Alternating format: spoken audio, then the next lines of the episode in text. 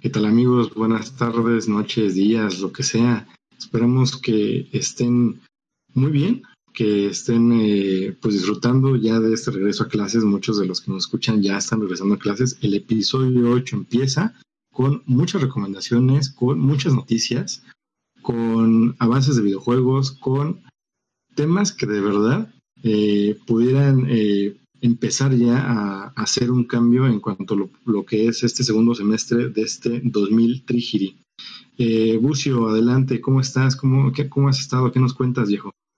Bien, bien, aquí trabajando igual, atareado con el regreso a clases, este, con todo nuestro trabajo ya de por sí que se va juntando como, como maestros. Pero bueno, hay mucho de lo que hablar. Este, si, si gustan, voy iniciando con la Adelante, claro, este, sí, sí. nota lamentable. Bueno, este, lamentablemente el día de ayer nos enteramos directamente que, bueno, el actor que interpretó a T'Challa en el universo cinematográfico de Marvel, Chad, eh, Chadwick Boseman, lamentablemente falleció a los 43 ¿eh? años, bastante joven y sí de una situación bastante delicada. Estamos hablando que era eh, cáncer de colon directamente, entonces sí, era una cuestión que, que, llevaba tratándose cuatro años y vaya una situación delicada.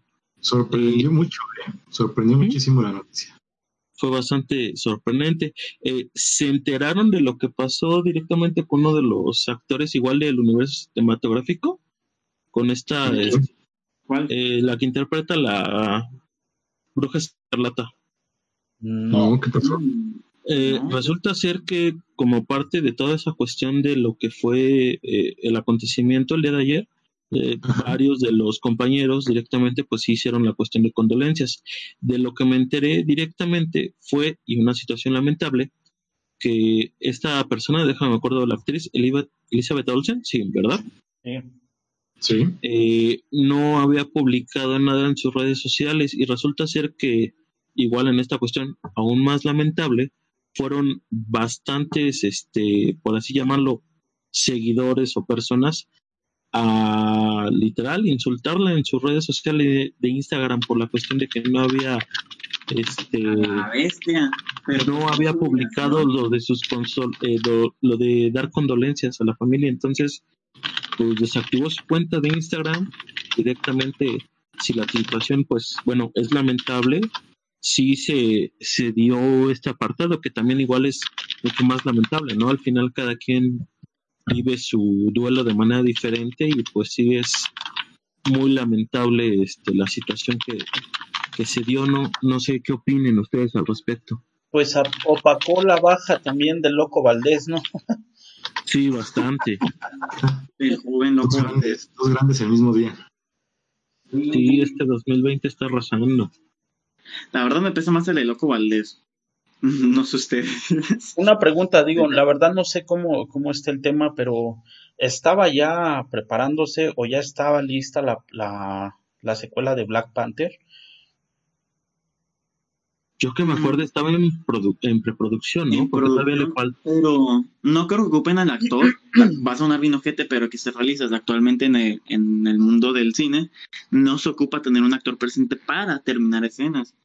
Entonces, he de pensar que antes de que muriera, se tomaron las molestias de recrear todo su, su persona y rostro a sabiendas que pues tenía cáncer. Así como con la película de Rápidos y Furiosos, no me acuerdo si fue la 7, 8, 6, no me acuerdo cuál fue, no determinaron la película sin el actor. Obviamente que no es lo mismo porque ocupan conseguir a alguien este con el físico parecido para sobremontarle la cara, pero pues es posible, así que bueno, pero en Rápidos y Furiosos solamente hubo un cameo de su hermano, de Paul Walker, de aproximadamente casi dos minutos y eso no lo sacaron tan de frente. Y ya nada más la escena final donde se despiden que se fue totalmente digitalizado este Paul Walker y bueno ya todos sabían lo que había pasado o sea que no cayó tan de peso pero aquí este, yo yo sabía que ya estaba en producción la, la secuela de Black Panther o sea que yo creo que sí es difícil. A lo mejor si lo hacen con traje o las escenas que faltaban eran con el traje puesto, no hay problema, pero si todavía tenía que salir a, a, cuadro el actor como tal, híjole, este, sin ninguna caracterización, yo creo que sí se les va a complicar.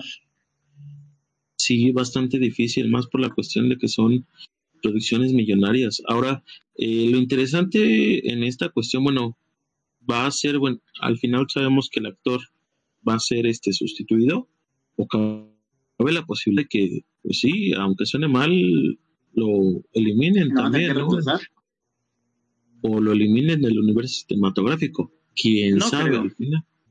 hay que ser sinceros. Es uno de los personajes principales en casi toda cualquier saga de Avengers. Digo, son varias.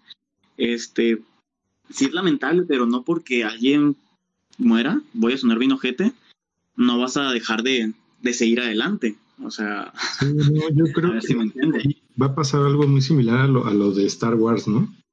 Que digo, al final ya se tiene que sacar y es algo que está dentro de guiones y todo, y pues tiene que hacer. Si se puede digitalizar, bien, o sea, tema de terminarlo, como lo menciona Reed, se va a tener que hacer. Este, incluso a mí, y era una pregunta que quería hacer, este, no sé si habrás visto o habrán visto que con esta nueva temporada de Fortnite, pues sí sacaron ahí, no un homenaje, pero sí hicieron la referencia a la foto de, o bueno, la imagen de la skin. Y horas antes, yo creo que como a mediodía, avisaron eh, o se filtraron ahí cosas que había rasgos precisamente del personaje dentro del juego. Entonces muchos ya estaban especulando que efectivamente más adelante van a sacar una skin de Black Panther. Sí, es, no, no, porque haya muerto, pues como dice Rick, no es porque se objete la gente o las empresas, sino pues, más bien ya son acuerdos que se tienen y a lo mejor la gente va a pensar, ah, es que la sacaron porque se murió.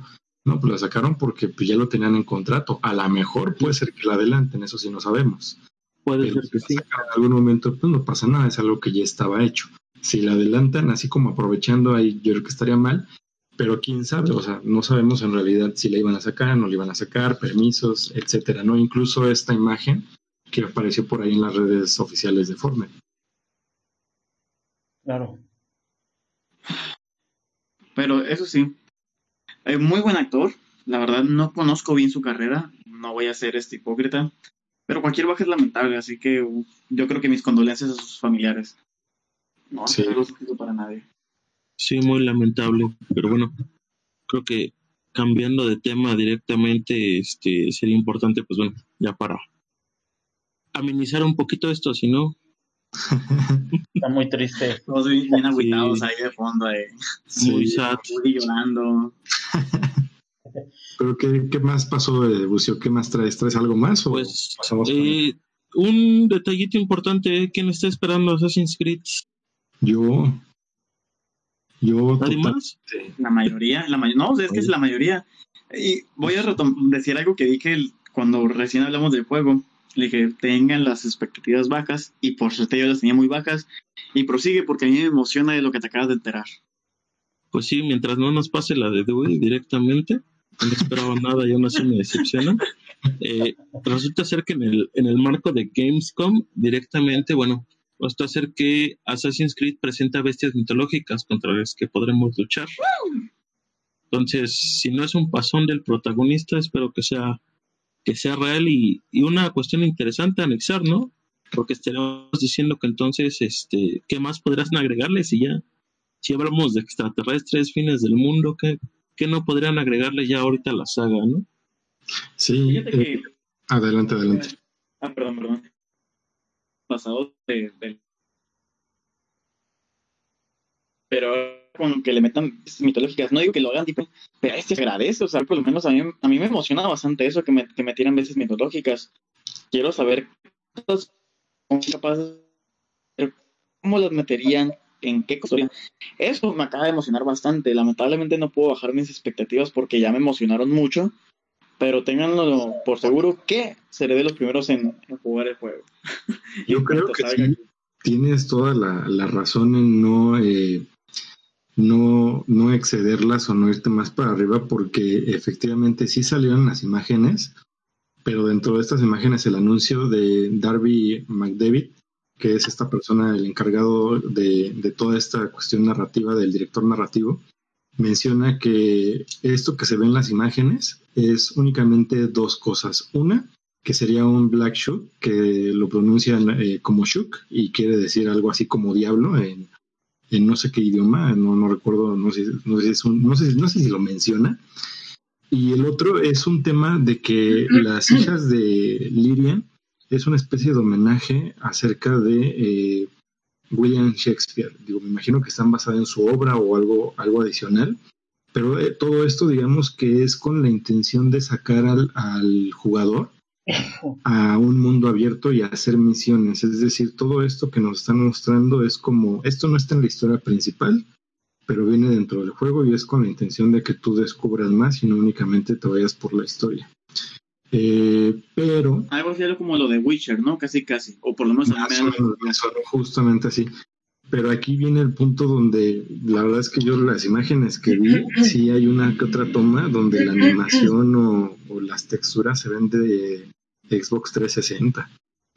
O sea, la verdad es que no, se ven tan bien. Y se me hace raro, ¿no? Porque... Sí, pero estamos hablando que este Ubisoft no son 5 o 10 personas. Estamos hablando que cuando terminamos de ver un Assassin's la lista de cuántas personas y cuántos estudios no es, ¿no? Sí, pero hay que ser sinceros. ¿De cuándo acá Ubisoft ha sacado un juego completo? Digo, el primer día está lleno de, de bugs. Es más, está como en el Unity o no. Me parece que sí en el Unity, que no es broma. Este, eran pops todo el tiempo, o sea, estabas dando un paso y te aparecían 20 personas de golpe. O sea, el juego iba fatal. Yo creo que me esperé como la semana o casi el mes para poder volver a jugarlo y era un poquito más estable, pero hay que ser realistas. El juego de salida va a ser pésimo, pero lo voy a jugar. yo creo que emociona mucho, ¿no? O sea, siempre, yo creo que es una de esas franquicias que sabes que la dinámica es la misma, que la historia pudiera parecer la misma, solo que no, con otra ambientación, otros personajes y sí afilándola un poco a en este caso todo lo que tiene que ver con lo nórdico, pero dices, lo voy a jugar porque me gusta, o sea, me gusta lo que he visto antes, me gusta que, que exista una daga, que exista este, toda esta parte donde pues, vas descubriendo que este personaje viajó en el tiempo y X, ¿no? Pero este, pues, como bien lo dices, o sea, no es que sea un juego terminado y que esperemos precisamente algo eh, pues muy avanzado. Sí, aunque te, te seré sincero, a mí, no sé, me, me, emociona un poquito más porque ya el hecho de que metan mitológicos puede dar un poquito más de juego de, de no ser meter runas, de gemas o habilidad, no sé, eso es desear mucho. Y eso es quitar mucha de la esencia de las script, así que no sé si sean capaces de hacerlo. Pero pues a tener mis expectativas bajas para que me vuelvan a emocionar de la misma manera con la que me emocionaron con esta imagen y que para mí todo sea como, wow, porque por, para mí, no sé si a ustedes les pasa lo mismo, las historias mitológicas, tanto nórdicas, de Grecia, este, no sé, de lo que conlleva ese tipo de, de dioses, criaturas, etcétera, me encanta porque tienen historias bien interesantes y muy extensas. Entonces espero por favor que lo hagan bien. No les pido mucho, nunca les pido mucho.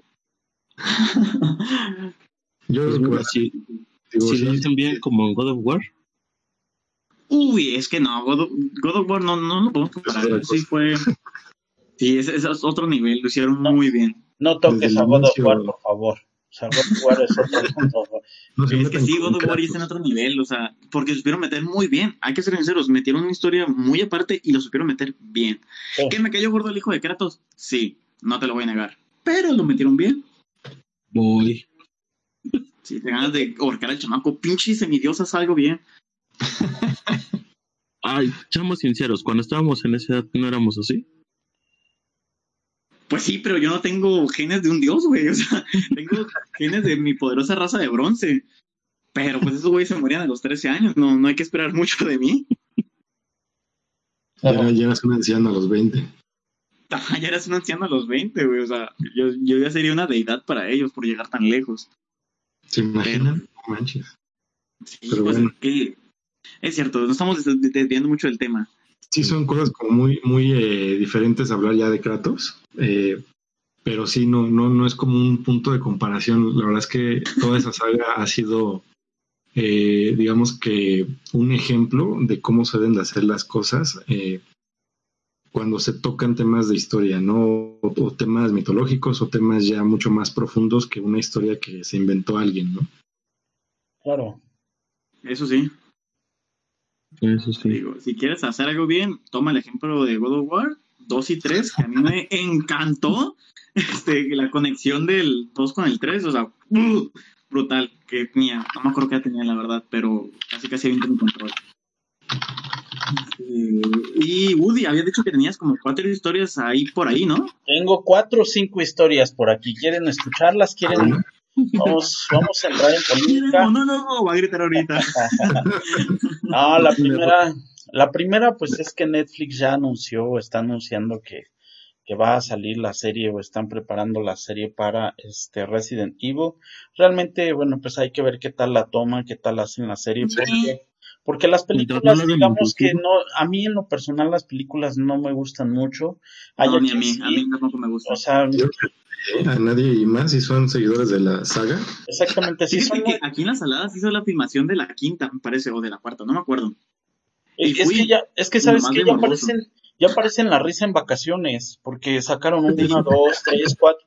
O sea, y casi siempre es lo mismo, pero pues siento que está un poquito alejado de lo que es la tensión que te genera el juego como tal. Que de por sí hay algunos Resident Evil eh, juegos que no han sido buenos, pero de todas maneras mantienen una mantienen a ver dime uno. El, Outbreak es horrible este bueno no es cierto. es, es malísimo o sea de hecho ese juego creo que casi nadie lo conoce y por ahí hay el Outbreak es el que era una profesión o sea, que podía ser un estudiante. Exactamente, podía ser el policía, podías, o sea, realmente, digamos que si, si le ponías atención no era tan malo, pero eh, como que quisieron cambiarle la forma de juego.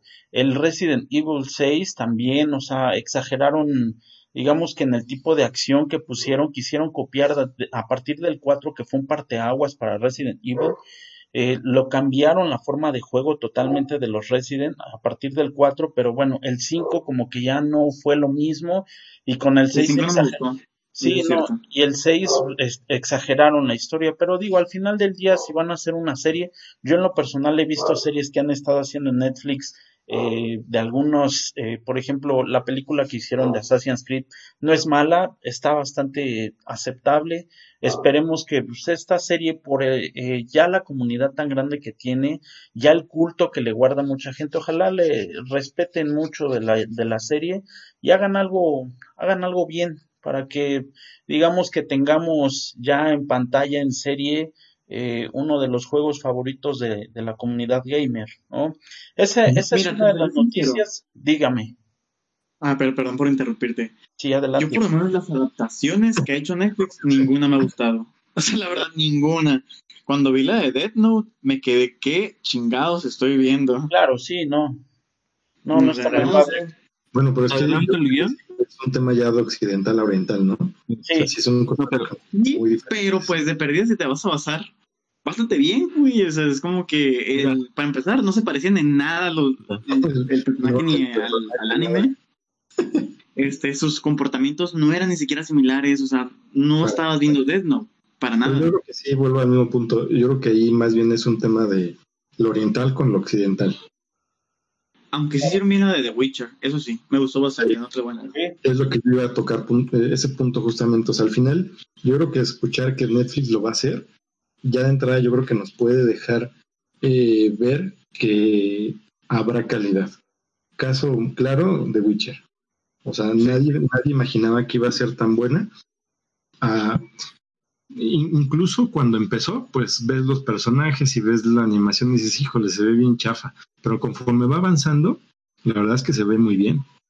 No, te, te engancha la, la canija. Sí, y no decepcionó, al final no decepcionó.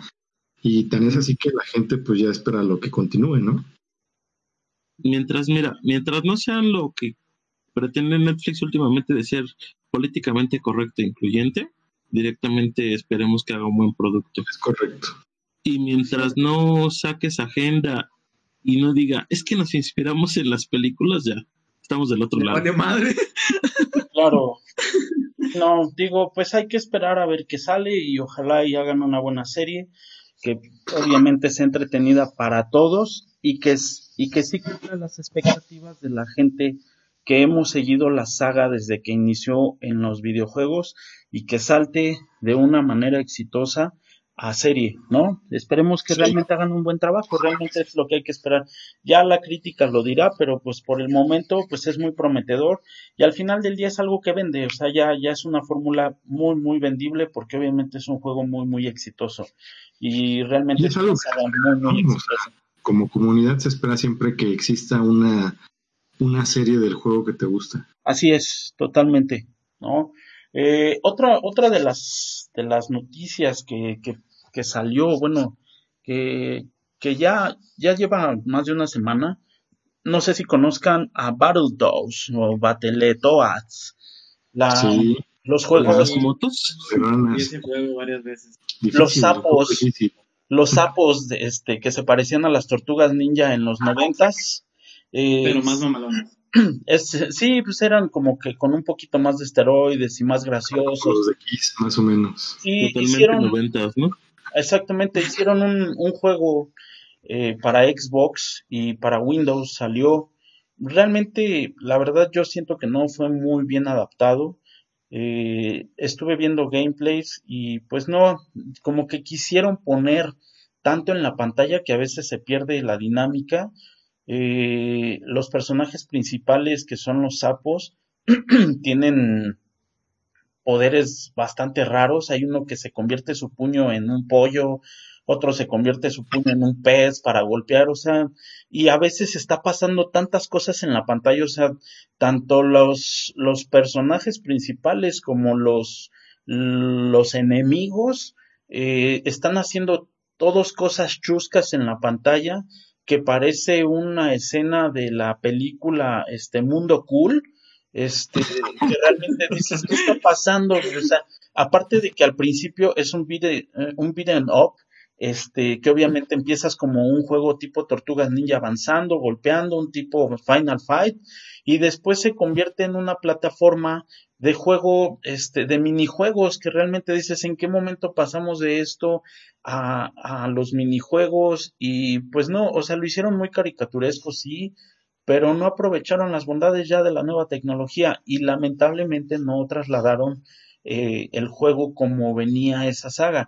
De hecho, Battletoads es conocido por ser uno de los juegos más difíciles de los años 90. Frustrantes. Sí, porque era, o sea, lo que era contra y Battletoads son de los juegos difíciles que realmente presentaban un reto muy muy grande para los gamers que a veces sí necesitabas guías para poderlo pasar y que realmente dices, híjole, o sea... La habilidad, ese de las motos está complicadísimo. Sí, totalmente. Era de los primeros, ¿eh? Era de los primeros. de hecho, se viene quitando. Sí, era muy bueno, ¿eh? La verdad es que eh, en lo personal yo llegué... A lo mejor lo recuerdo mal, pero que no el primer juego era de 4 y el que acaban de sacar o el remake es de 3 o estoy mal. Pues yo, yo que sepa, siempre fueron 3. Yo creo que... Yo siempre fueron 3. Siempre fueron tres. Yo creo que te estás confundiendo con Tortugas Ninja. no, no, no, no. Sí, llegué a jugar a pero no, no me acuerdo si, si era de cuatro o si era de tres. Eran tres. Eran tres. Eran tres, era una ranita verde, otra como verde oscuro y otra como cafecita, más o menos, la mame, ¿no? Sí. sí. Pero al final, o sea, yo creo que está bien que estén trayendo a la vida nuevamente los juegos de antaño, pero que lo hagan de manera correcta. La verdad es que lo quisieron hacer obviamente para niños, por todo, o sea, si pueden pasar a ver algún gameplay, este, van a ver toda la serie, cuando esté una serie de acción, un, una dinámica de pelea, van a ver que están pasando tantas cosas que los malos están en su rollo haciendo caras, el malo estaba y se vuelve a lo mejor repetitivo, pero como los juegos de antes que eran muy repetitivos, que avanzabas, por ejemplo, el Tortugas Ninja, avanzabas y siempre era pelear, pero era muy entretenido. Hoy en día, por ejemplo, ya ese tipo de juegos es difícil que te atrape porque ya hay otro tipo de juegos que te atrapan más.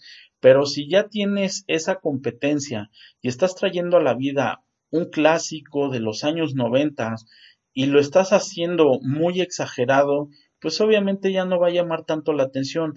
reitero, hicieron las gráficas muy caricaturescas, cambiaron completamente de cómo se veía el último.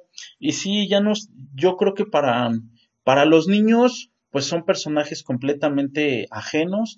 Para, para los adultos, pues realmente dices, bueno, a ver, vamos a ver qué tal está. Pero cuando ves que ya no tiene la esencia de un Battletoads y que ya no es tan retante como lo era, dices, no, creo que no.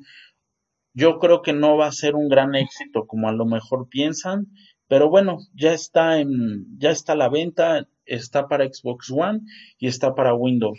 Eh, obviamente cada quien va a dar su propia eh, reseña, va a dar su opinión de cómo está el juego. En lo personal, yo vi mucho caos innecesario y la verdad no me gustó. Pero bueno, pues ya, cada quien, ¿no? Al final, pues bueno, vamos a ver. Eh, vamos a, qué pasa. Sí, vamos, vamos. Si, vende, no vende, si gusta. Vamos a, vamos a, a, tocar otro tema muy, muy importante que les dejé la semana pasada abierto, este, que me molestaba que la gente se desconecte cuando va perdiendo, este, y va ligado a, a, realmente una noticia que salió. No, es que, ¿saben qué? Eh, va a esto. Les voy a explicar por qué. Eh, anteriormente, cuando uno jugaba de manera solitaria o con un amigo, perdías y no sentías. A lo mejor sí te daba coraje y decías, ay, soy, soy maleta. Vamos, ni modo que que el control en pleno partido. Pues sí, pero digamos que terminabas, como dijo Víctor eh, y como cerró la sesión pasada, este, hay que tener dignidad para perder. Y aquí va exactamente esta noticia, hay que tener dignidad hasta para jugar y entrar a hacer un stream. Eh, Twitch acaba de cancelar la cuenta de un, de un streamer que se llama Mr. Gold, si no estoy mal, Mr. Oro. Este, el señor Oro se, se hace llamar. El señor estaba haciendo, este, este chavo estaba haciendo su, su stream. Y bueno, dentro de todo el movimiento que hacía de pantallas y cambios y esto, pues salió a la luz o por ahí se logró ver este un pantallazo de eh, un hack que tenía activado para eh, mejorar su juego. Él estaba, ah, la, la, gente digamos que lo estaba viendo y él, él presumía o estaba presumiendo que era muy bueno debido a que no tenía retroceso en su, en su disparo, por eso él alegaba que era muy bueno. Pero el problema es que eh, estaba jugando el Call of Duty el Warzone, si no estoy mal.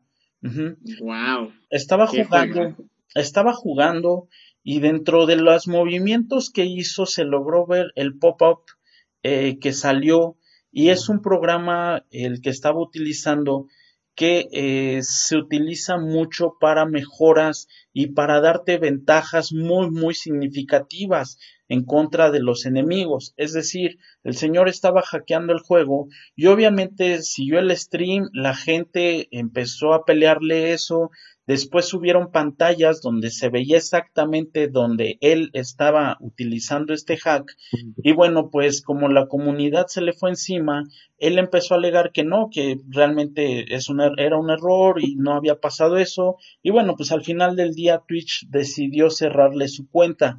No se sabe si la, eh, el cierre de su cuenta va a ser de manera ya permanente o solamente va a ser un castigo temporal. Pero ¿a qué va todo esto?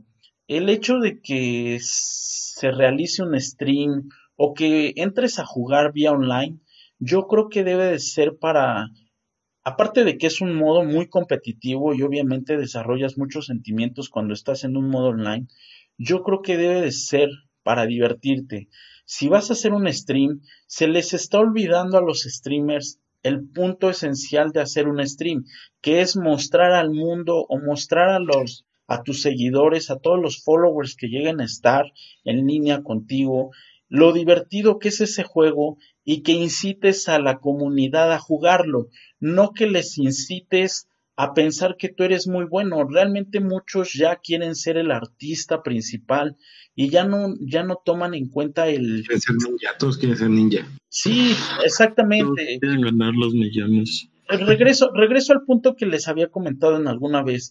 Cuando empezó Lolito se veía muy, muy exagerado su juego y se veía muy pro porque solamente subía las partidas en donde ganaba y hacía 30, 20 kills en Fortnite. Pero posteriormente, cuando empezó el Facebook Gaming, hizo streams ahí en vivo y yo llegué a ver un stream donde no ganaba nada, o sea, y cada que lo mataban decía... Era más divertido verlo así. Sí, pues ¿sabes qué? Sí, sí da más risa, pero al final a él no le daba risa. Eh, él llegó a un punto en donde decía, no, es que este güey está, está campeando, eso no se hace, eres una basura. Ya, ya desarrolló otros sentimientos ahí que decías, ya eres un mortal entonces, ya no eres una persona inmortal que estoy viendo aquí que nunca pierde y que es arrasante en la partida. No, ya realmente era una persona que perdía también y volvía a entrar a otra partida y volvía a perder y a lo mejor en la otra quedaba en tercero y así, pero realmente ya se mostraron eh, como son muchos de los jugadores y obviamente se perdieron algunas de las figuras que existían así icónicas. Hoy en día regreso a lo mismo los streamers, si tú estás haciendo un stream es para mostrar a la gente, es un medio de entretenimiento, pero si lo estás utilizando para hacer trampa y no eres tan bueno, no pasa nada, mejor has divertido el stream y que se note que realmente el juego es muy atrapante, que es el producto realmente que vas a vender. Yo creo que Twitch está muy bien, una palomita por atender al reclamo de la población, y que digas, bueno, pues hay que hacer las cosas bien, hay que jugar el yoga bonito, ¿no? Yo siento que es eso, no sé ustedes qué piensen, ustedes que, que bueno, pues hemos realizado algunos streams, ustedes qué piensan acerca de los hacks. por lo menos, lo que pienso es cómo se entera la gente de tremendas cosas. No sabía que existía este tipo de hacks, suena muy tonto, pero no sabía, no, no conocía de eso. ¿Será que no juego tanto en computadora? Pero me sorprende que no sé qué pensará la gente en su momento que dirá, bestia, voy a buscar esto específicamente para la mejora o si hay canales que lo recomiendan, yo no sé, la verdad. Pero... no, canales, canales no. De hecho, e, efectivamente, pues Twitch es una plataforma que lo que promueve es ser eh, una persona transparente totalmente y olvidarse de este tipo de, cuestiones. Yo creo que más bien va por el lado de del jugador, eh, independientemente si es streamer o no, que busca ahí la mañita de, saltarse cosas, de ganar fácil, de intentar sobresalir a la mala y a lo sencillo, que en este caso pues pudiera parecer que no es algo sencillo, pero pues es sencillo porque no te cuesta en cuanto a habilidad. Pero dígame la, verdad, ¿sabían al respecto de ese tipo de hack? O sea, hay de todo. Hay de todo. Hay algunos donde que este donde tú estás, por ejemplo, en un edificio, en tercer piso, y tú ves a todos los que están ahí a tu alrededor. ah, bueno, pero esos son bugs, eso no, no, no, tal, no, pues, no como tal, o sea, te, marcan en el mapa dónde están los enemigos. ¿Dónde están? Y tú disparas y disparas de donde está y como si no existieran las paredes. Entonces, más bien, eso ya es porque lo hacen para pues ganar fácil y lo activan y lo desactivan como si fuera una pantalla o un programa fuera del juego. De hecho, me recuerda lo que pasó apenas en Fall Guys directamente. Eh, resulta ser que eh, sí, eh, en PC ya están apareciendo los que están precisamente utilizando hacks. Y resultó que, que una vez en una de las partidas, la noticia fue la siguiente. se detecta por parte de una, una partida que hay un, un usuario en PC que está utilizando hacks.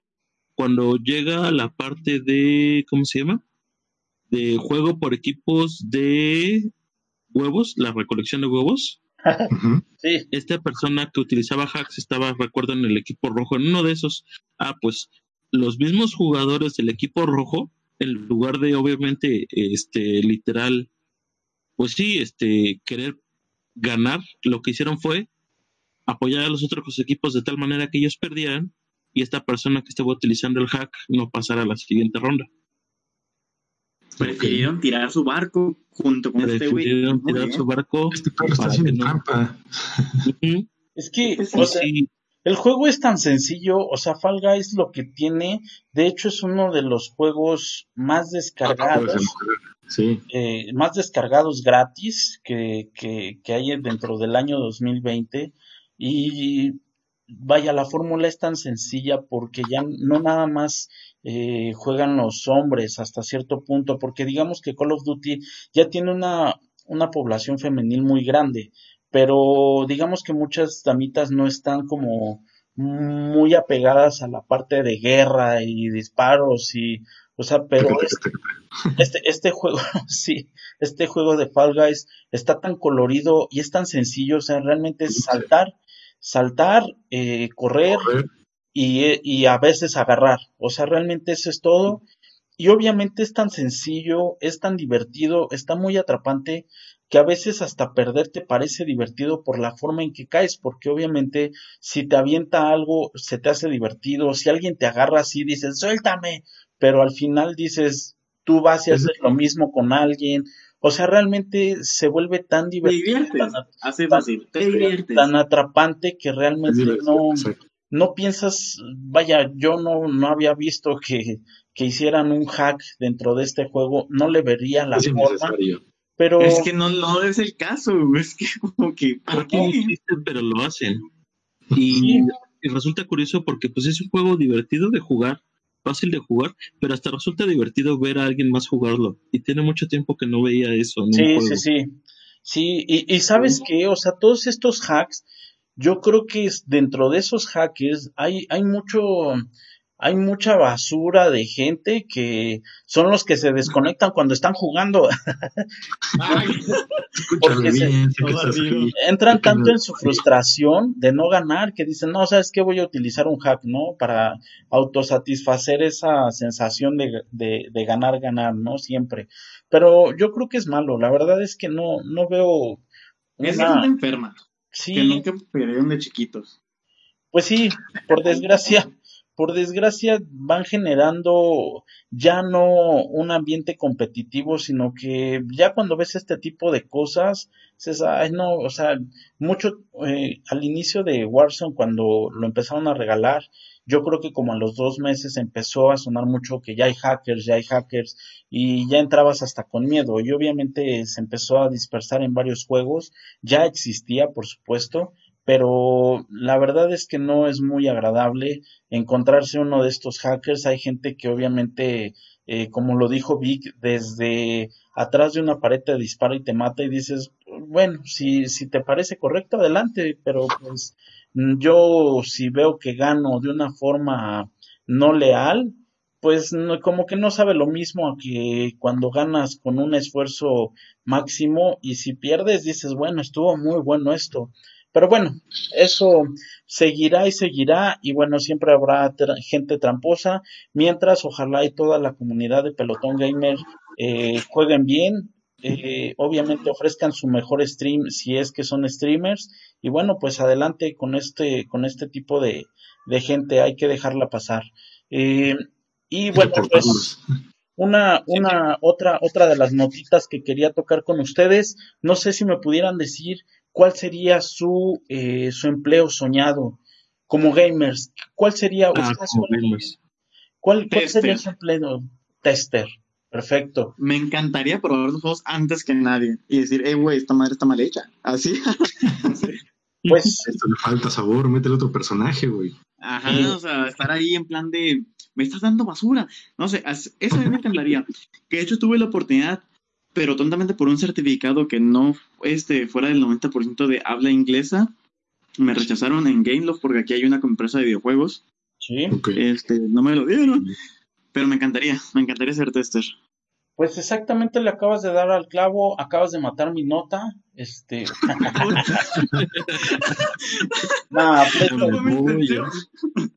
Muchas gracias, Reed. No, no es cierto. La verdad es que este PlayStation eh, lanzó una vacante como tester.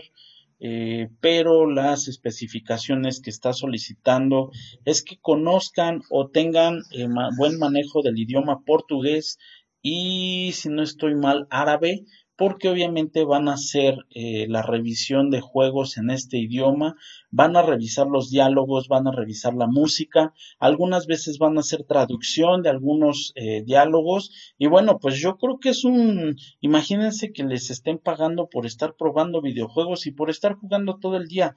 Eh, sí, a veces aturde, pero...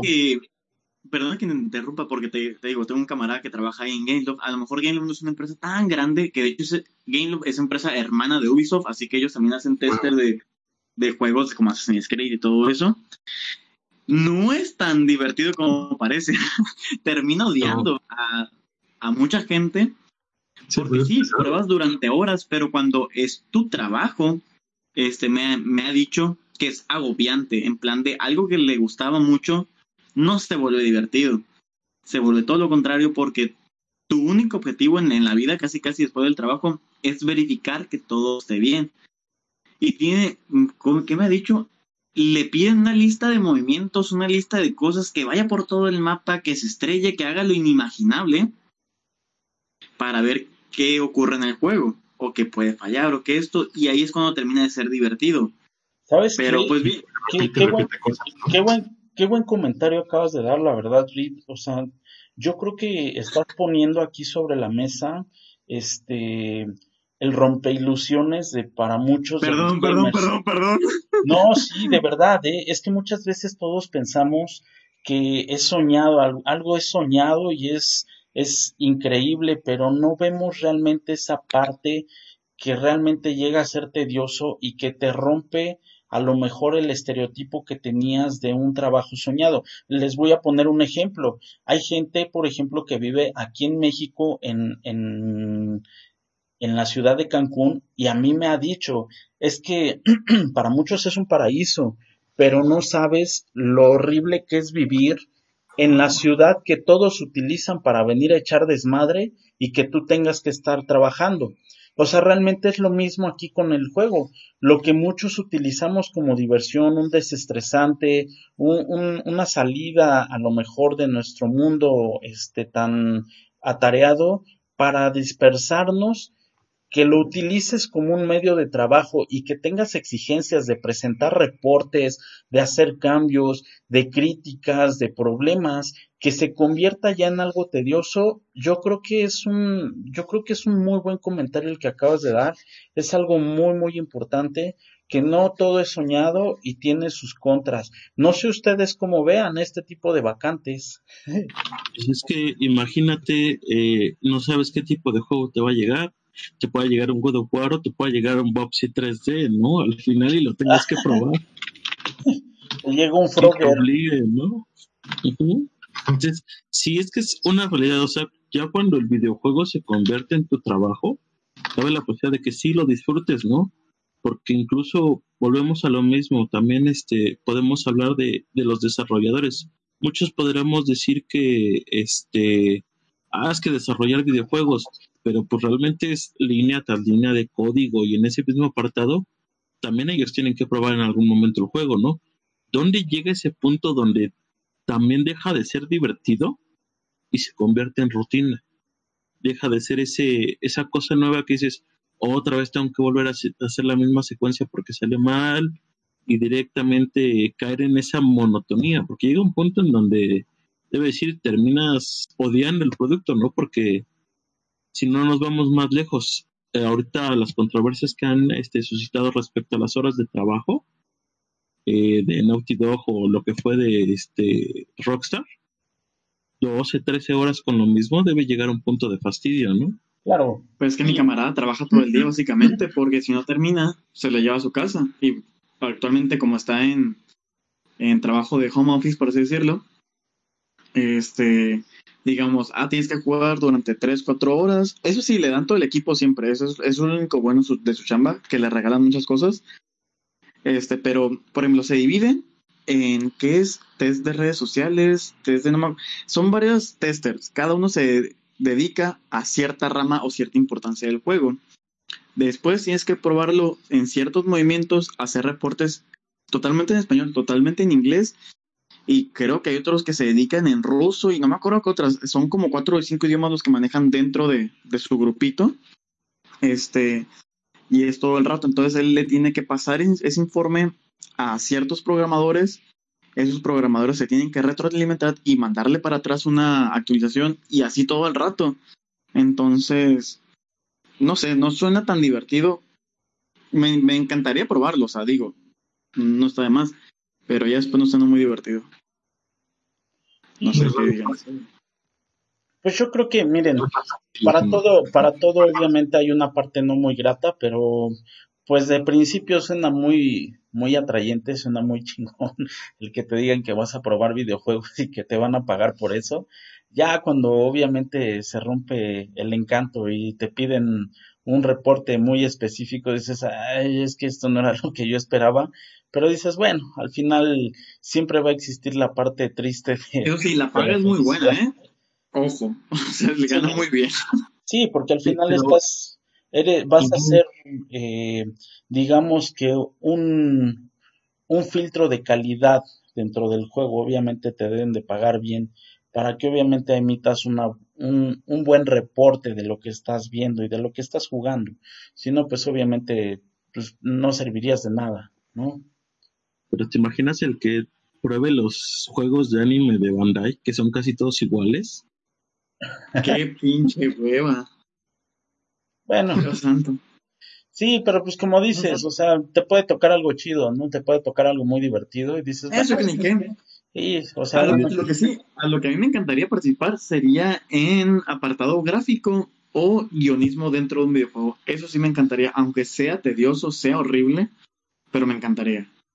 Claro, sí, o sea, realmente el formar parte, yo creo que de ahorita esta gran empresa de videojuegos, eh, obviamente para muchos es, es un sueño y yo creo que a lo mejor el que digas es que ya salió el The Last of Us 2 y yo fui parte de las personas que hizo las pruebas y que después veas que toda la comunidad lo, lo tacha de horrible, dices, ay, qué triste, mi trabajo no sirvió, ¿no? Pero este. No nos vayamos sí. muy lejos con que digas, eh, güey, mi nombre sale al final, güey. ya sí. con eso. Pero al final este, ¿no? Eres un participante y dices, oye, no me importa que a nadie le haya gustado. A mí me gustó y yo lo probé primero que todos. Se me callan. Sí, eso sí. A mí no me pueden contar las cosas antes. ¿no? Pero bueno, esa era, esa era parte de la información. Tengo otra noticia muy, muy rápida. Este para que bueno yo cierre completamente todo el bloque de, la, de las noticias que traía. Eh, hay un estudio de desarrollo que se llama Ogre Pixel y bueno pues ellos eh, van a iniciar una campaña en Kickstarter eh, para promocionar un nuevo juego mexicano. El juego se llama Lonesome Village. Es un juego que tiene un toque de Zelda y Animal Crossing. Eh, digamos que este estudio van a empezar la campaña el 17 de septiembre para solicitar el apoyo para Lonesome Village en Kickstarter y bueno pues esperan recaudar fondos para asegurar que este título se haga realidad. Mm, digamos que este, este estudio Ogre Pixel eh, ya desarrollado. Ellos tienen sede, si no estoy mal, en, en, el estado de Aguascalientes.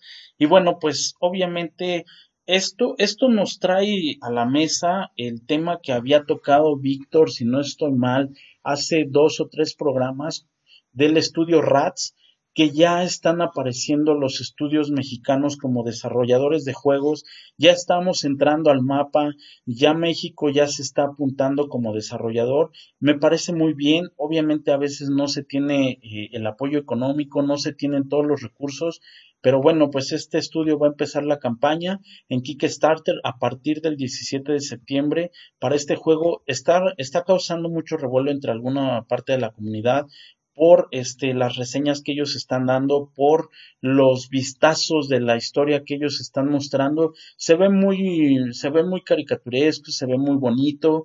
Y bueno, pues obviamente ellos van a, van a intentar darle el apoyo a este juego para hacer un buen desarrollo. A mí en lo personal me parece muy bien que México esté entrando en esta escena y bueno, pues esperemos que se empiecen a desarrollar muy, muy buenos juegos a partir de eh, la escena mexicana. No sé ustedes cómo ven. No sé, pero esos 5 dólares que me sobran van para ellos directamente, ¿eh? porque si esto sale bien, va a haber mucho más inversión en México al respecto de, de crear cosas propias, ¿no? Digo, ya hay mucho auge de mexicanos dentro de la industria de videojuegos, pero así decir que somos muy sonados o escuchados, de momento, ¿no? Este, entonces, igual falta ese tipo de, de enfoque este, o de desarrollo totalmente mexicano que la gente diga, eh, güey, México también es bueno haciendo videojuegos. Y que nos metan un poquito más, digo, así como con el cine, con el cine tardamos años en ser notados, pero somos uno de los más chingones en casi todo, así que a ver qué procede. Pues no sé, pero por lo, por lo mientras me, me agrada mucho el hecho de que ya empiecen a haber estudios que estén desarrollando juegos, ya haya estudios mexicanos que se estén eh, aventurando a generar este tipo de, de proyectos. RATS, por ejemplo, tiene proyectos netamente mexicanos, eh, como el que nos había platicado Vic de Axol, que realmente van a tomar parte de nuestra cultura en un personaje que es eh, muy icónico de la zona de Xochimilco, por así decirlo, que es un ajolote mexicano. Y bueno, pues... ¡El ajolote, sí, el ajolote, digamos, el blanco rosado que es muy extraño y que se encuentran en peligro de extinción y que ya lo estén haciendo en videojuegos se me hace muy muy padre. Ahora otro estudio que esté dando la nota para el desarrollo y que van a empezar una nueva una nueva serie y que estén buscando el apoyo de la comunidad para hacer este desarrollo me parece bien. Yo creo que así empiezan muchos buscando el apoyo hasta debajo de las piedras, pero cuando se da y llega a ser un éxito, yo creo que es de lo más satisfactorio que puedes tener como nación. No, no sé, eh, hasta aquí la nota, Javier.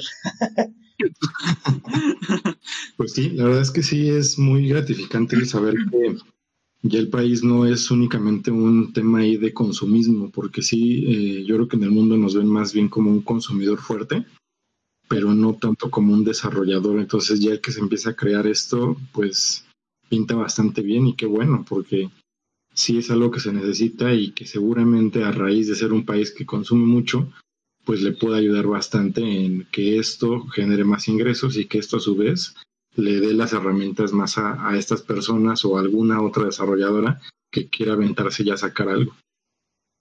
Sí. ¿Sabes qué es lo único malo? Perdón que interrumpa. Este, que el mexicano odia al mexicano, así que no sé qué tal triunfe. Espero que sí, ojalá triunfen mucho, pero... Habrá que ver, eh, digo, en lo personal, yo no soy como, digo, a mí me, encantó el personaje de Ashot, eh, porque también está muy bien hecho. Eh, el hacer un personaje, ya sea para un videojuego, para una caricatura, para una película, siempre es todo un tema, es desarrollar la personalidad, los movimientos, es, es muy complejo y me gustó mucho, la verdad es que me gustó bastante.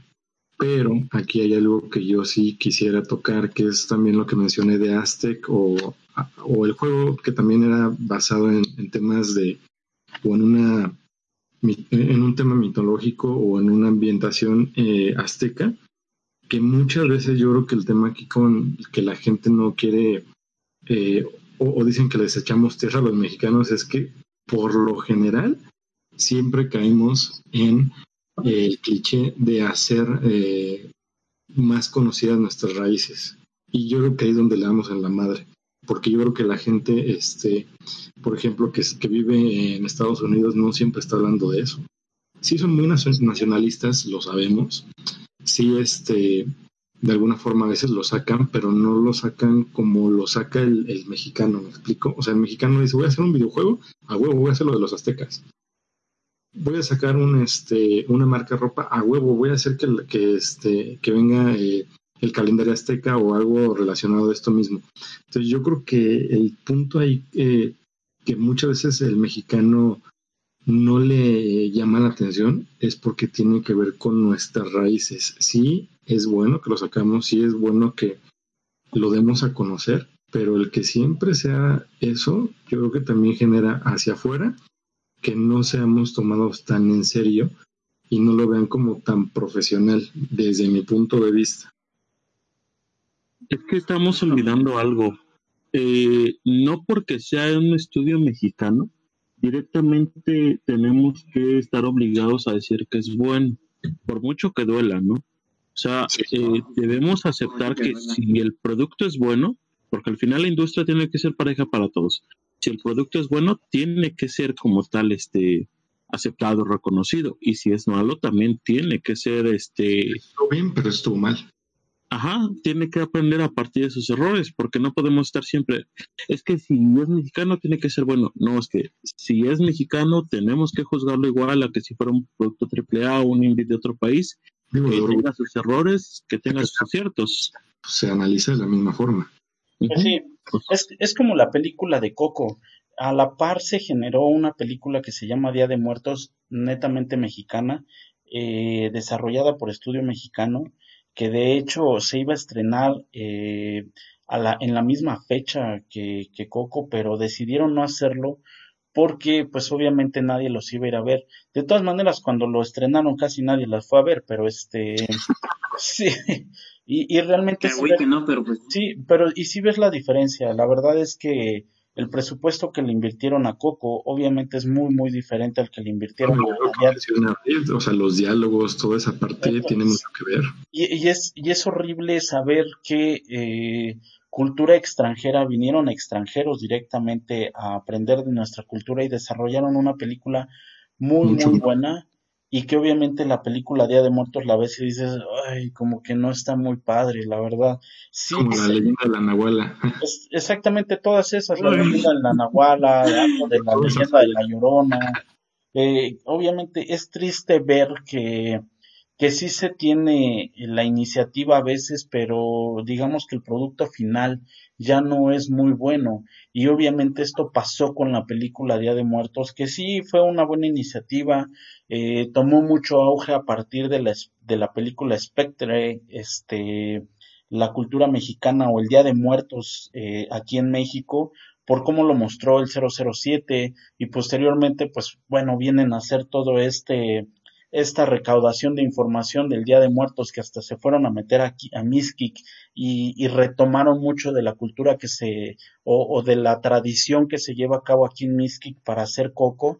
Y obviamente cuando lo ves en contra de la película Día de Muertos dices híjole tienes tanta cultura tienes tanto material tú que ya viviste aquí tantos años que no lo sabes explotar sí y obviamente dices híjole tenías todo para hacerlo y obviamente ellos mismos se, echaron para atrás en su estreno, no la sacaron eh, en el momento indicado, ya cuando sale la película pues realmente no se ve de buena calidad y realmente no es un producto muy muy muy bueno que digamos. Hay gente, obviamente es una película palomera y lo mismo pasa con los videojuegos, a lo mejor hacen este tipo de juegos eh, que obviamente van empezando a tocar puertas pero yo creo que si van a hacer las cosas, si ya están aventando la carne al asador, que lo hagan de lleno, que lo hagan completamente sabiendo que mm, la competencia es muy fuerte, que obviamente ya la comunidad está muy avanzada en la crítica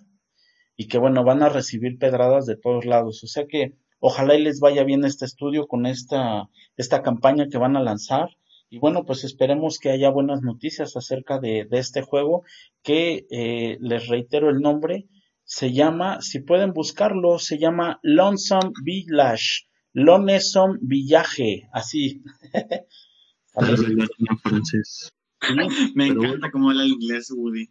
No, es que... Está genial. Lo tengo que traducir al spanglish para que obviamente lo puedan buscar, porque muchas veces dicen, pero ¿cómo, cómo lo dijo? Es Lonesome Village, pero es Lonesome, Lonesome Me Village. ¿Sale? Legends, ¿no? sí, exactamente. Pero bueno, como les decía, hasta aquí la nota, Javier. Adelante con los demás. Buena nota, buena nota. La verdad es que yo creo que, eh, digo, sí, sí hay que tenerlo muy consciente, como lo menciona Bucio, el tema de, pues, independientemente si, si es aquí o es de otro lado, siempre vamos a volar la calidad y que esté, pues, bien hecho. Exacto. Creo que vas a tener otro tema, ¿no, Bucio? Este, Vamos con la noticia buena de, de, la semana, creo yo. Es seguimiento a nota, ¿no? Este. Bueno, seguimiento a nota. Hace unos programas habíamos estado hablando de la situación de, de Epic y Fortnite versus Apple y directamente las prácticas monopólicas. Resulta ser que, bueno, al menos de momento, quién sabe si haya una contrademanda, pero bueno, eh, la justicia estadounidense da luz verde para proteger el motor Unreal Engine ya que este iba a ser bloqueado directamente o estas herramientas iban a ser bloqueadas por Apple. Más que nada, el argumento fue que esto no solo afectaría a Epic, sino una gran cantidad de desarrolladores y que al final, pues bueno, este motor también uso, hace uso Microsoft, entonces lo que se sumó la petición. Ello implica entonces que el bloqueo total solamente está eh, bloqueando de manera total Fortnite de la, eh, de la App Store directamente y pues bueno, una orden de restricción frente a Apple. Entonces sí ha sido en esta cuestión delicada. Vamos a ver cómo continúa, quién sabe qué, qué puede ocurrir pero sí es casi casi así como que los ricos aventándose fajos de dinero mientras nosotros vemos no, no, a ver si podemos comprar uno. este por no querer pagar. O sea no sé. Pero lo más curioso es que resulta ser que de días para acá en lo que ha sido eBay se han empezado a subir este lo que han sido venta de celulares de iPhone con la aplicación de Fortnite instalada hasta en mil dólares más de mil dólares vendiéndose. Porque la gente sabe hacer feria donde sea, pero te voy a decir, yo estoy del lado de Apple, no en el plan de que, ay, a la bestia, eh, quiten eh, también esta engine, no sé, todo eso, ¿no? Pero sí estoy de acuerdo que es en su derecho de recibir una parte económica, por decirlo, este, por usar su plataforma. O sea, digo, yo si generara mi propia plataforma, quisiera que si alguien vende dentro de mi misma plataforma, yo ver, este, sí, o sea, ver ganancias, o sea, si es un monopolio lo que tú quieras, pero es un monopolio que le costó trabajo a alguien hacer, es alguien que se partió el lomo, que no sabía si iba a triunfar o no, que por su suerte lo logró. Digo, estamos hablando del poderosísimo Steve Jobs, o sea, los que hayan visto su película o su vida saben que el güey no la tuvo fácil. Este, y que sí, a lo mejor gente está abusando actualmente de, de lo que él creó, pero están en todo su derecho de cobrar ese regalías o cobrar por usar su plataforma. Yo por lo menos así la veo, o sea, a lo mejor mucha gente me va a odiar o va a pensar que soy un tonto, pero yo creo que están en su derecho de cobrar, la verdad. Yo creo que no, ¿eh? Yo creo que no, no, es correcto, perdón, Lucio. Sí, sí, sí, eh, adelante. Yo, siento que no es correcto. Woody, tú y yo fuera, ¿eh? No, no, la verdad es que siento que no, no es correcto que quieran parte de la ganancia porque al final ellos se dedican a generar un, producto y ellos ya tienen un producto que están vendiendo. Llega otro con otro producto y dice, mira, yo voy a hacer más vendible tu producto si vendes dentro del, dentro del tuyo el mío. Digamos que son cuestiones que vas necesitando forzosamente para hacer más atractivo tu teléfono, ¿no? Y en este caso que le digas, no, pero es que yo quiero cobrarte porque este, lo vas, a usar mi, mi plataforma, pues no, es como si vendieras quesadillas y le quieres cobrar al del queso por usar su queso. Y dices, pues no, o sea, el del queso te vende el queso, o sea, esa es otra cosa. O sea, tú lo que vendes es otra cosa. O sea, digamos que no puedes tener participación en todo. O sea, pues sí, pero pues el queso ya está ya se está llevando dinero porque le estás pagando el producto del queso, o sea, no sé si me entiendas. Sí. No te lo está dando a gratis. no, yo sé. Estás pagando a ese güey para que te lleve el queso. Claro, pero al, final, al final cada empresa se dedica a lo suyo y no puedes ser partícipe de todo, porque si no, obviamente las ganancias se reparten ya entre muchos y ya no es redituable. O sea, ya quieres ganar por la, por el intelecto de alguien más. O sea, yo sé, posiblemente a lo mejor eh, Fortnite o Epic puede generar su propio teléfono y solamente eh, ellos van a tener el juego, pero es como lo que pasa en las consolas hoy en día.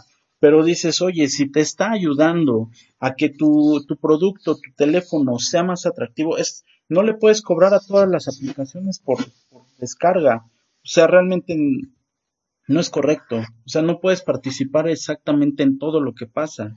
O sea, tú te dedicas a algo y obviamente tienes que hacer más fuerte tu producto y no meterte en lo que está ayudando que tu producto sea más atractivo.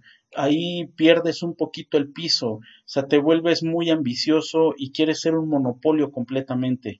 Y realmente eso no es bueno para las empresas.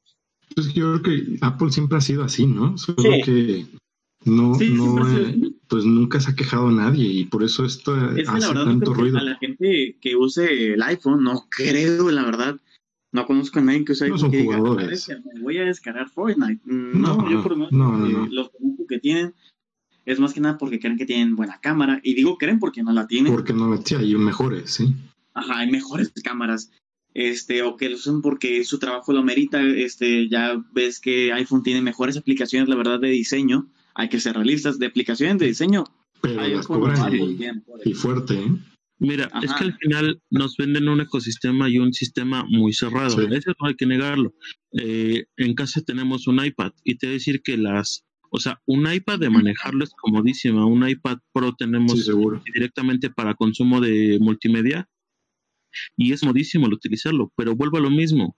Si yo te digo que por lo que pagué por el producto, porque al fin y al cabo fue de segunda mano, eh, si yo quisiera venderlo, ya no me lo reciben y directamente es la millonada. Y estamos hablando de ahí un cambio cada seis meses. Ahora, la problemática no es directamente este que cobrara, sino más bien el costo. O sea, si ofreciste tu plataforma para el juego, pero solamente eso. Brindas quizás parches de seguridad para los dispositivos, pero quien da la compañía, o sea, quien brinda las actualizaciones a Fortnite sigue siendo Epic. Y tú nada más por decir, es que volvemos a lo mismo de las seguías, es que tú vendiste mi marca, te tengo que cobrar por este, porque tú estás vendiendo mi marca de queso cuando todavía ya me pagaste directamente el producto. Entonces es irrisorio creer que porque tú utilices un producto, una plataforma, tienes que dejarle siempre dinero. Entonces, no nos vamos más lejos. Si la situación se está quejando Epic eh, siendo un grande, ¿qué le ocurre a los, desarroll- eh, los desarrolladores pequeños? No están captando Sí. la misma cuestión. Ahora, Apple recomienda las más descargadas, pero en ningún momento he visto que te recomiende, mira esta nueva aplicación que está surgiendo, o chécate esto, simplemente si eres descargado eres popular y al fin y al cabo eres recomendado. Sí, tal vez la gente que está más abajo en cuanto a aplicaciones, que no son las, las populares, tal vez igual está, está teniendo mucha más complicación para precisamente Bueno, salir de ese hoyo. ese aspecto, Google lo hace mucho mejor. Por lo menos en Google me manda correos semanales de tanto juegos indies este, del mes, por así decirlo, y diversos, ¿no? Digamos, juegos de deportes o cosas así, pero mete muchas compañías independientes, o sea, les hace auge, por así decirlo. Y es cierto, iPhone no lo hace. Eso sí, al final seguimos con la idea de que no porque pro- compres un producto caro va a ser un producto bueno. Directamente. Si bien su, su cuestión es de que, ok, este, no quieres ahora sí que dejarme mis ganancias, te quito. Entonces, así como de, como el niño rico que llega con la pelota, no me dejas jugar, pues me llevo mi pelota, ¿no?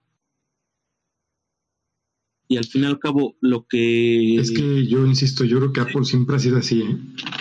Sí, pues es que mm, hay algo que sí quería comentarle a Red. ¿Sabías ver, tú que directamente, Pierrotazo, ¿eh? Pierrotazo. Sí, sí, sí, aquí ya está ley cerrado, ¿eh? sabías tú directamente que la madre de Steve Jobs, no me acuerdo, o alguna, era en esta cuestión, era de dinero? Sí, sabía que eran dinero, de que- pero también este güey por lo mismo, este, porque, bueno, en parte de su biografía y cosas de charlas que él mencionó, él optó, ¿sabes qué? No quiero nada, no le dijo a su familia que había dejado la universidad, estuvo viviendo en una iglesia durante creo que un año entero, y volvemos a lo mismo, o sea, el morro hizo su propia feria, o sea, eso yo lo admiro. Pero vamos a lo mismo. Apple, por no ganar ese 30% de este Fortnite, de todas maneras, ¿cuántos millones este no se lleva o se embolsa nada? Es que sí, el punto ahí el- el- Es que es, no es, muchísimo, Es cierto, genera un 30% es casi como si ¿cuánta fuera un, no una, un inversionista. Entonces, se está llevando muchísimo de dinero que ya tiene de por sí bastante. Entonces, vamos Es a ver. mira, hay que ver el lado también correcto. Por ejemplo. Google tiene la ventaja que te está metiendo publicidad todo el tiempo por lo mismo, para decir, ¿sabes qué? No te voy a estar es, cobrando, pero te voy a meter publicidad hasta que no grites. Y yo por lo menos no estoy tan cómodo estar viendo YouTube y tener que aguantarme comerciales que al final Ah, bueno, lo puedes pagándole. pagar, puedes pagar Ah, toda esa parte para saltártelo. Entonces, Pero- Apple tiene, digamos, su precio casi casi incluido, por así decirlo, para evitarte estas molestias. Yo, por lo menos, cuando me toca hacer cosas en el iPad de mi novia o de o en su teléfono, nunca recibo pop-ups de, anuncios porque esto te los Pero es que son diferentes. Eh, incluso. O es diferente, pero pues este morro, digamos, está cobrando todo para evitarte ciertas cosas para que no termine igual que Google. Google, ¿cuántas sanciones no tuvo que meter en YouTube porque no le podía dar dinero a todo el mundo, al grado de meterte comerciales, al grado de este, restringir todavía más las normas y todo eso? La verdad, YouTube ya no es una plataforma viable para nadie actualmente, hay que ser sincero, ya, ya la gente, yo por lo menos que dejé de ver YouTube, me pasa a Twitch por lo mismo, porque dejaron o pensaron tanto en el cliente que al final y al cabo tuvieron que hacer cosas de las cuales no queremos. Y es lo mismo, Apple a lo mejor está aferrado en ese sistema de este, económico, pero no te está dando cosas que odias. O sea, es un arma de doble filo. Al fin y al cabo es un arma de doble filo pero volvemos a ver en qué cliente se está pensando. No está pensando en el cliente pequeño, está pensando en aquel que gasta sus mil dólares cada seis meses o cada año para comprar el mismo teléfono. Sí, sí, es, es un tema ahí que yo creo que va a durar bastante tiempo. Yo creo que vamos a tener que, que, hablar de él casi cada semana. Es yo creo que un tema que hasta no, que no se defina, que no creo que sea pronto, va a estar dando de qué hablar. Eh, por detalles que van a ir saliendo ya sea tanto de Apple como de Epic, como de los que se le vayan sumando. Este, chavos, yo creo que nos vamos despidiendo. Bucio, preséntate en cuanto a tus redes, dónde te encuentran, cuál es tu recomendación. Este, pues bueno, ahí me pueden encontrar en mi página de Filósofo Freak. Subimos bastante contenido, también en la página de Pelotón Gamer. Y bueno, mi recomendación es este para todos. ¿Se acuerdan de Club Nintendo? Sí. Eh, les voy a recomendar lo que sería eh, un documental de tres partes. Se encuentra en el, canal de Tres Gordos Bastardos y se llama eh, The Legend of CN y marca más o menos en las entrevistas con este Gus Rodríguez cómo fue que se creó la revista Club Nintendo en todo su proceso un mm, pequeño interesante, de, interesante entonces. de media hora más o menos que abarca toda la ah, historia de cómo fue sí son tres partes de 10 minutos. Eh, perdón eh, sí más o menos completo dura 24 minutos donde te habla de cómo fue creada la, la, eh, la revista Club Nintendo recopilado por un tercero bueno alguien externo al canal que lo subió ahí este le pidió de favor incluso en entrevista a este Gus Rodríguez. Perfecto de lujo. Suena muy bien. Y salió, creo, creo, creo, salió días antes de que falleciera o días después, no me acuerdo. Ok. No, pues le da todavía un valor adicional. Muy, muy bien, suena muy bien, Bucio. Este, igual, queda, está de más decirlo, pero síganlo. Eh, le está rompiendo. Ya hace unos, un par de semanas nos mencionó que subió de golpe, entonces algo está haciendo bien. Dense una vuelta, visítenlo. Reed, adelante con sus recomendaciones, dónde lo encuentran. Igual también dense una vuelta ahí a su Instagram, que también está subiendo fotos bien, bien buenas. Pero adelante. Hola chicos, pues me pueden conocer como Ridgy. Eh, mis redes sociales me encuentran como LeoRid97, en la cual soy más este, frecuente en Instagram, pero también me pueden encontrar en Facebook y sobre todo en el Pelotón Gamer, que es la página, y en este podcast. La recomendación que tengo esta semana, la verdad, es un poco más de salud. Este, por favor, chicos, seguimos en foco rojo.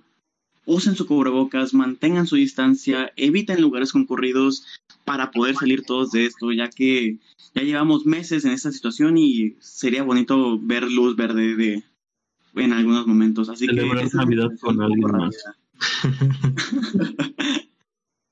Entonces, eso es todo por mi parte, No tengo más, solamente una recomendación. Muy buen, muy buen dato, ¿eh? La verdad es que eh, se hace poco mención de eso porque a lo mejor eh, lo vemos ya constante, pero, pero no hay que dejarlo detrás, o sea, no hay que olvidarlo. El que lo veamos aquí, allá y en todos lados es por algo. Y si no lo hacemos, no lo seguimos, se nos olvida. Yo creo que no está de más siempre hacer mención de esto y qué bueno que nos haces mención, Rit. Israel Woody, ¿dónde te encuentran, viejo?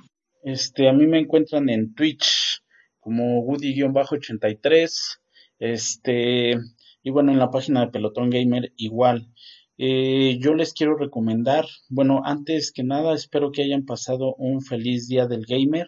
Hoy es día del gamer, ya casi termina, espero que hayan tenido buenos momentos gamer el día de hoy.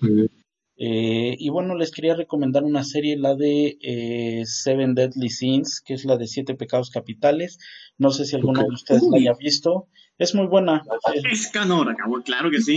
Exactamente, Escanor es un, es el irrompible. Ese es el Chuck Norris de esta época. Este, eh, pero realmente es una, es una serie muy buena, ¿eh? Están por cambiar a la animadora porque la última temporada como que no hicieron una animación. sí, no, no hicieron una muy buena animación, pero bueno, al final del día la historia está bastante, está bastante buena. Este, se trata de una guerra santa. Si pueden pasarse a dar una vuelta, se encuentra en Netflix. Ya está, este, la nueva temporada ya está disponible para que puedan eh, dar sus comentarios, a lo mejor nos puedan dar sus comentarios por ahí en algún momento, eh, pero sí pasen a verla, está muy buena, se llama Seven Deadly Sins, que es los siete pecados capitales. De lujo, supieron que, que para subirla a Netflix le hicieron algunos este, detallitos a la animación, sí. un poco. Sí, sí, sí. lo que pasa es que en el, en el primer este digamos que la primera temporada tenían buena animación o bueno, más o menos tenían buenos momentos, pero ya en la última temporada tuvieron algunos, este, como que la hicieron más al vapor y por eso querían cambiar al estudio de animación al que está utilizando la de One Punch Man, que realmente si ustedes ven la animación de One Punch Man contra la de Sin, o sea, realmente One Punch Man tiene muy, muy buena animación. Ojalá y si lo cambien para que obviamente este, veamos algo muy, muy bueno ya en la siguiente temporada que posiblemente inicia en, en agosto, en octubre, perdón, pero obviamente no sale eh, de manera directa en Netflix o no sale en plataformas eh, en octubre, sino estaría saliendo a lo mejor hasta el 2021, pero pues que tenga a lo mejor un poquito más de producción, ¿no? De calidad no estaría mal. Exacto. Sí, yo creo que sí, eso por eso no va, no va a faltar. Esperemos que, que sea así, que no nos decepcionen. Este, pero bueno, muy buena recomendación, ¿eh? Y también ahí haciendo observación de One Punch Man, que me la estoy apenas recetando. Me es igual una recomendación de Woody. Yo no la había visto, la estoy empezando a ver, me está gustando. Y bueno, Solo te diré, parte, por ok, ok. Eh, por mi parte, pues nada más es la recomendación igual de Netflix. Eh, acaba de salir eh, Cobra Kai, que es la continuación de oh, Karate Kid, desde otro personaje, desde otro punto de vista. Bastante recomendable. Hay dos temporadas arriba y este, pues sería todo. Eh, algo que tengan que agregar, chicos. Perdón, Vic, creo que Cobra Kai, Cobra Kai ya había, ya estaba en las temporadas en YouTube, es que era estaban cobrando. Era YouTube principalmente. Sí, pero muchos, como que muchos no, digamos que YouTube no lo ven como una plataforma de pago así como eh, netamente Netflix. Lo que menciona exacto, Rip, totalmente. Sí. Ven, les dije acá.